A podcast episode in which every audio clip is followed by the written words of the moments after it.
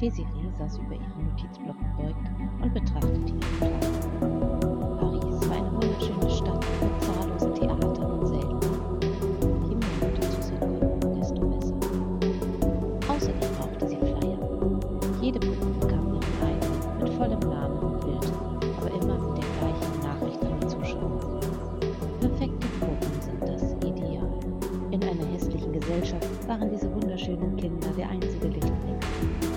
Sie alle sterben würden, musste die Gesellschaft erfahren, was Schönheit bedeutete.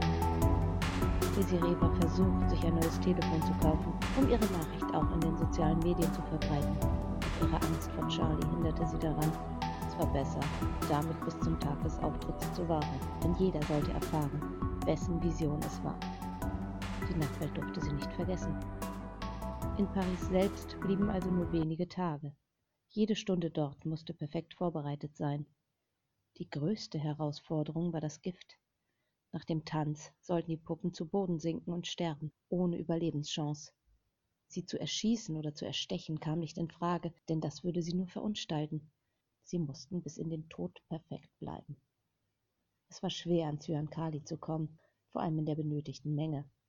Es war selbst für Charlie schwer gewesen, und das Risiko, betrogen zu werden, stand immer im Raum. Gerade jetzt konnte Desiree sich keine Fehler erlauben, und die falsche Substanz zu kaufen wäre fatal. Sie brauchte eine tödliche Menge für alle Puppen und sich selbst. Seufzend legte sie das Papier beiseite und streckte sich auf ihrem Sitz aus. Die Mädchen schliefen bereits und auch Fabio und Julie hatten die Augen geschlossen. Sie selbst konnte kaum schlafen. Ihr fehlte ein bequemes Bett und eine Dusche. Die Raststättentoiletten waren oft widerlich, und im Autositz zu schlafen bereitete ihr Rückenschmerzen. Desiree sah aus dem Fenster. Es war stockfinster und der Himmel bewölkt. Der Mond war nur selten zu sehen, und auch die Sterne waren vollkommen verdeckt. Nur die alte Laterne am Straßenrand spendete ein wenig Licht. Es gab einen direkten Weg nach Paris, auf dem sie nur etwa sieben Stunden unterwegs wären. In der großen Stadt konnte man sich verstecken, doch Charlie war mit Sicherheit hinter ihnen her. Im Zickzack durchs Land zu fahren dauerte wesentlich länger, gab ihr jedoch mehr Vorbereitungszeit und Sicherheit. Vor allem wusste sie nicht, wo sie die Puppen in Paris unterbringen sollte. Sie lehnte den Kopf gegen die Fensterscheibe. So hatte sie sich den großen Auftritt nicht vorgestellt. Sie hatte nicht einmal Kleider für ihre Lieblinge. Es hätte in einem Theater stattfinden können, mit ausverkauften Plätzen und perfekten Kostümen, auf einer großen Bühne mit wunderschöner Beleuchtung. Sie schloss die Augen, fand jedoch keine Ruhe. Der Sitz war unbequem, ihr Nacken schmerzte von der unangenehmen Haltung und ihre Gedanken kreisten um Charlie. Sie hatte sie hintergangen, ihre große Liebe. Obwohl sie jahrelang an der Nase herumgeführt worden war, fühlte Desiree sich schuldig für ihren Verrat. Ihr Herz zog sich zusammen, als ihre Fantasie ein Bild von Charlie heraufbeschwor, die Tränen überströmt im verlassenen Dollhaus stand. Fatima war die eigentliche Verräterin.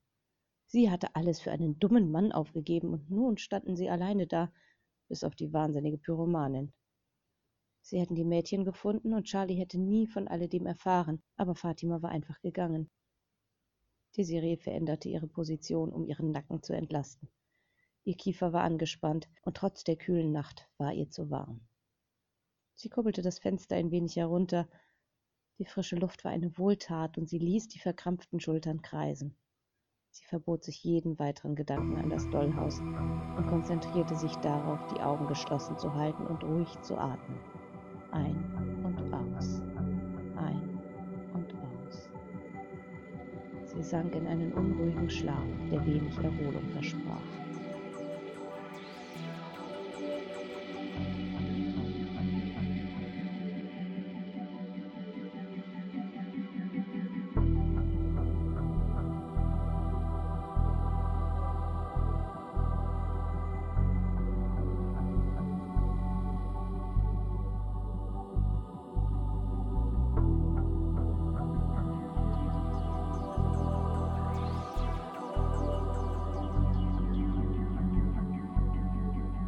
Charlie saß entspannt auf dem Sofa und ging ihre neuen Papiere durch. Der Nachlass war geregelt und von nun an gehörte das Haus ihrer Enkelin. Niemand würde sich um das Gebäude kümmern, jedenfalls nicht in naher Zukunft. ein paar Tagen fand das Rennen statt, das sie mit Nikolai besuchen wollte. Von Paris aus stand ihr die Welt offen. Sie konnte das nächstbeste Flugzeug nehmen und sich in einem entlegenen Winkel der Welt niederlassen. Alleine. Fatima und Desiree waren zudem sehr berechenbar. Sie hatten mit Sicherheit denselben Gedanken und würden früher oder später dort auftauchen. Desiree, um ihre Puppen vorzuführen, und Fatima, um ebenfalls das Land zu verlassen. Charlie legte die Papiere zur Seite. Seit ein paar Tagen spielte sie mit dem Gedanken, beide zu töten. Es war nicht zwingend notwendig, doch der Gedanke gefiel ihr. Desiree starb mit Wahrscheinlichkeit zusammen mit den Puppen und Fatima hatte vor, neu anzufangen. Das Dollhaus zu verraten, war für beide eine dumme Idee und überdies sinnlos.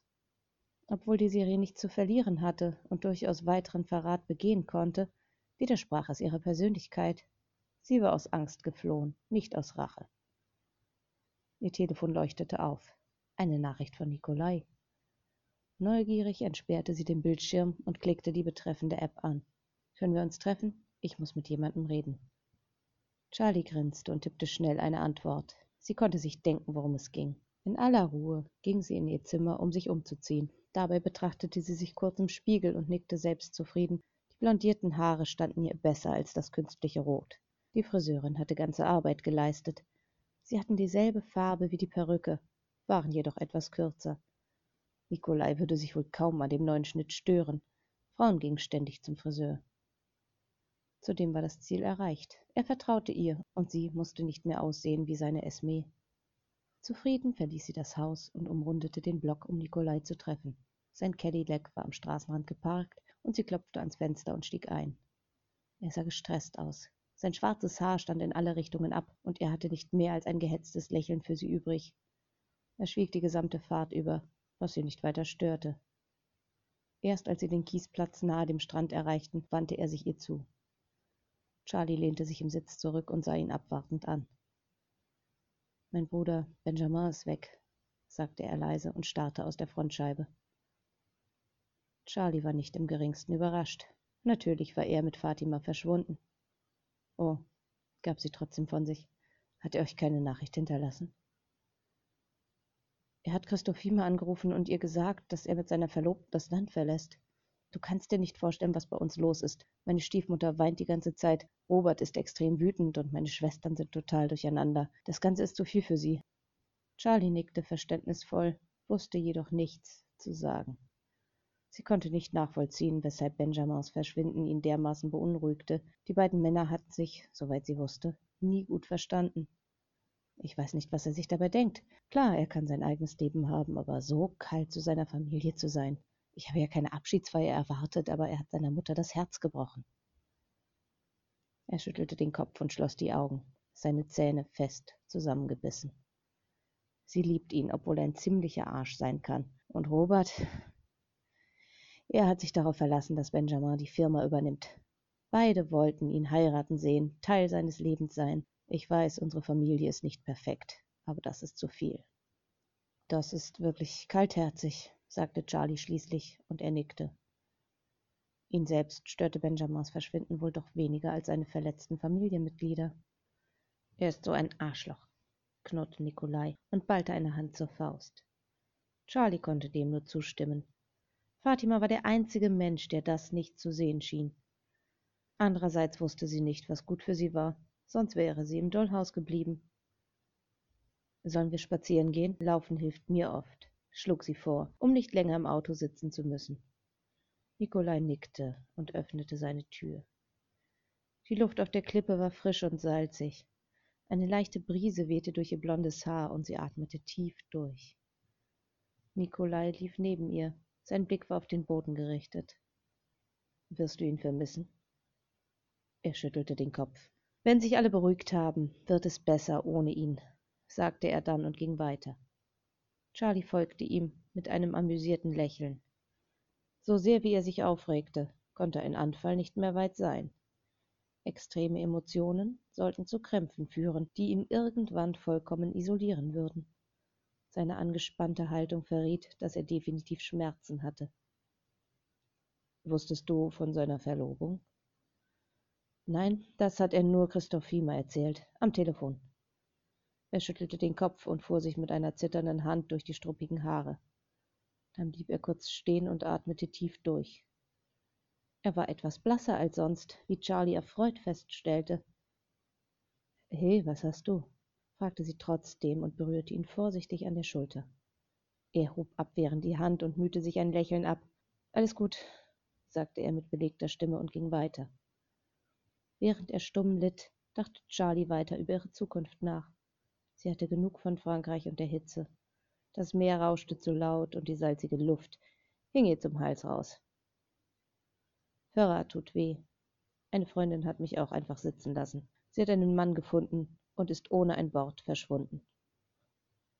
Uns verbindet doch auch nur Unglück, gab Nikolai zurück. Ist schon traurig. Hast du versucht, sie zu erreichen? Charlie nickte und er schwieg betreten. Sie ging noch ein Stück weiter und sie sah auf die Uhr. Sie hatte heute noch eine weitere Verabredung, allerdings erst nach Sonnenuntergang. Der Gedanke, einfach tagsüber in sein Arbeitszimmer zu marschieren, war zwar verlockend, aber zu riskant. Im Schlaf war er leichter zu überraschen und festzuhalten. Hast du schon für die Reise gepackt? fragte sie nach einer Weile. Ich bin gespannt, wie es dort wird. Ich auch. Ich würde gerne mitfahren, aber vielleicht klappt es ja nächstes Jahr, sagte er mit einem Lächeln. Männer und Autos. Charlie schüttelte den Kopf. Naja, wenn dein Auto für lange Strecken geeignet ist. Er bedachte sie mit einer hochgezogenen Augenbraue und grinste frech über den Schmerz hinweg. Sie hatte den Eindruck, dass er mittlerweile fast gebeugt lief. Das werden wir noch sehen, aber ich brauche dann einen Beifahrer. Charlie schüttelte amüsiert den Kopf. Ich kann wirklich nicht gut navigieren. Bist du sicher, dass es dir gut geht? Bist so blass? Er nickte und blieb stehen, um auf das Meer hinauszuschauen. Denkst du, das Leben hat einen besonderen Sinn? fragte er nun unvermittelt, ohne sie dabei anzusehen. Nein, absolut nicht. Du lebst einfach und dann stirbst du. In der Zeit kannst du tun, was du willst. Wenn das Leben so sinnlos ist, warum lebt man dann? Du musst ihm den Sinn selbst geben. Es kommt kein Gott oder Prophet, der dir sagt, was zu tun ist. Das musst du schon selber herausfinden. Nikolai nickte und wandte sich zum Weitergehen. Hast du den Sinn für dein Leben gefunden? Schmerzen machten wohl melancholisch, dachte sie. Ja, ich glaube, du hast recht. Charlie sah überrascht auf. Ich sollte mich noch mal hinlegen. Etwas enttäuscht stimmte sie zu und begleitete ihn zum Auto. Er bestand darauf, sie zu fahren, was sie nicht ablehnen wollte. Sein verzerrtes Gesicht und die verkrampfte Haltung waren einfach schön anzusehen. Schließlich setzte er sie an der üblichen Straßenecke ab. Wenn es nicht so schade um das Auto wäre, würde sie ihm einen Unfall wünschen. Fahr vorsichtig. Er nickte zum Abschied. Nun blieb nur noch eins zu tun. Den Mann zu töten, der alles ruiniert hatte. Ohne seine Intervention wäre das alles nie passiert. Dieser widerliche Egoist hatte alles zerstört, ihr Lebenswerk binnen weniger Monate vernichtet. Natürlich war er auch für Fatimas psychischen Zustand verantwortlich, doch dafür war Charlie ihm eher dankbar. Der Missbrauch in ihrer Kindheit hatte ihr einen ordentlichen Schaden verpasst. So schwach und verletzlich war sie ein leichtes Opfer für Manipulation gewesen, allem Anschein nach allerdings zu manipulierbar, wenn ein liebeskranker Narr sie dermaßen verdrehen konnte. Im Haus angekommen, setzte Charlie sich an ihren neuen Laptop. Der alte Computer war vernichtet und die wichtigen Daten nun mobil in einem viel praktischeren Gerät. Ihr Koffer stand bereits im Flur. Im Hintergrund ließ sie Musik laufen und besah sich das Haus ihres Opfers. Er war widerlich reich und hatte leichthin ein kleines Vermögen für seine neue Residenz ausgegeben. Abartig. Als die Sonne unterging, machte Charlie sich fertig. In einer einfachen Jeans und einem schwarzen Oberteil verließ sie das Dollhaus und verlud ihren Koffer in ein kleines Auto. Beim Einsteigen warf sie einen letzten Blick auf das unscheinbare Sandsteingebäude. Hier hatte sie ein ganzes Jahrzehnt verbracht, nur um verraten und betrogen zu werden. Kopfschüttelnd fuhr sie los. Schließlich parkte sie ihr Auto am Straßenrand und schlich zur Hinterseite der Villa. Dort schob sie sich durch die Büsche, nur um dann über den Zaun zu klettern. Das Gebäude war weitgehend unbewacht, was bei seinem Ego kein Wunder war. Er musste sich unverwundbar fühlen. Wie erwartet gab es eine Hintertür auf der Rückseite. für Gärtner oder anderes Personal, das in den Garten wollte oder musste. Charlie grinste und nahm einen Metallstab aus ihrem Rucksack. Er war am Griffende zu 90 Grad gebogen und am längeren Ende befand sich eine einfache Schlaufe. Sie kniete sich auf den Boden vor der geschlossenen Tür und führte den schmalen Stab unter der Tür hindurch. Nun galt es, die Klinke zu finden. Wie Faden durch eine Öse glitt die Schlaufe nach dem zweiten Versuch über die innere Klinke. Charlie zog kräftig daran und die Tür schwang auf. Sie packte das Werkzeug wieder ein und stand auf. In dem Raum vor ihr war es dunkel, wie auch im Rest des Hauses. Die Schlafzimmer befanden sich im zweiten Stockwerk. Das wusste sie von den Besichtigungsbildern einer Verkaufsplattform. Außerdem hatte man dort den besten Ausblick aufs Meer und einen Balkon. Kein selbsternannter König würde sich das entgehen lassen. Wie selbstverständlich ging Charlie in aller Ruhe nach oben. Auf dem roten Teppich, der auf der gesamten Treppe ausgelegt war, hörte man ihre Schritte kaum. Das Haus war noch pompöser eingerichtet, als sie befürchtet hatte. Überall standen Statuen und Büsten und an den Wänden hingen teure Gemälde und kunstvolle Fresken verzierten die Decken. Angewidert ignorierte sie den Pomp und stieß die Tür zum Schlafzimmer auf. Es war leer, wie erwartet. Doch der begehbare Kleiderschrank bot genügend Platz zum Verstecken. Jetzt hieß es abwarten. Heute sollte keine besondere Veranstaltung oder Verabredung sein. Es war viel zu leicht gewesen, an seinen Terminkalender zu kommen. Der Mann ging mit der Zeit, war aber zu dumm für ausreichend Schutzmaßnahmen. Nach kurzer Zeit, es war kaum eine Stunde vergangen, waren bereits Geräusche zu hören. Jemand polterte laut durchs Haus und rief irgendwas durch die Flure. Nach einer Weile betrat eine Person das Zimmer. Wie erwartet blieb der Schrank geschlossen, während der Mann sich entkleidete und dann ins Badezimmer verschwand. Die Dusche lief, dann ein Rasierapparat, und schließlich kehrte sein Netschakante in sein Schlafzimmer zurück. Die nächsten Minuten war es still. Nur die Seitendecke raschelte ein paar Mal. Memo 1, die Polizei bestechen, um nach meiner Nichte zu suchen, nuschelte er, und Charlie hielt mühsam ein Kichern zurück. Wie erbärmlich. Memo 2, das Zimmer im Keller für ihre Rückkehr weiter ausstatten. Es fehlt noch ein Bett. Charlie schüttelte den Kopf. Es folgten noch einige geschäftliche Aufnahmen, die sie nicht im geringsten interessierten. Sie war nur froh, als er endlich Ruhe gab und zu schnarchen begann.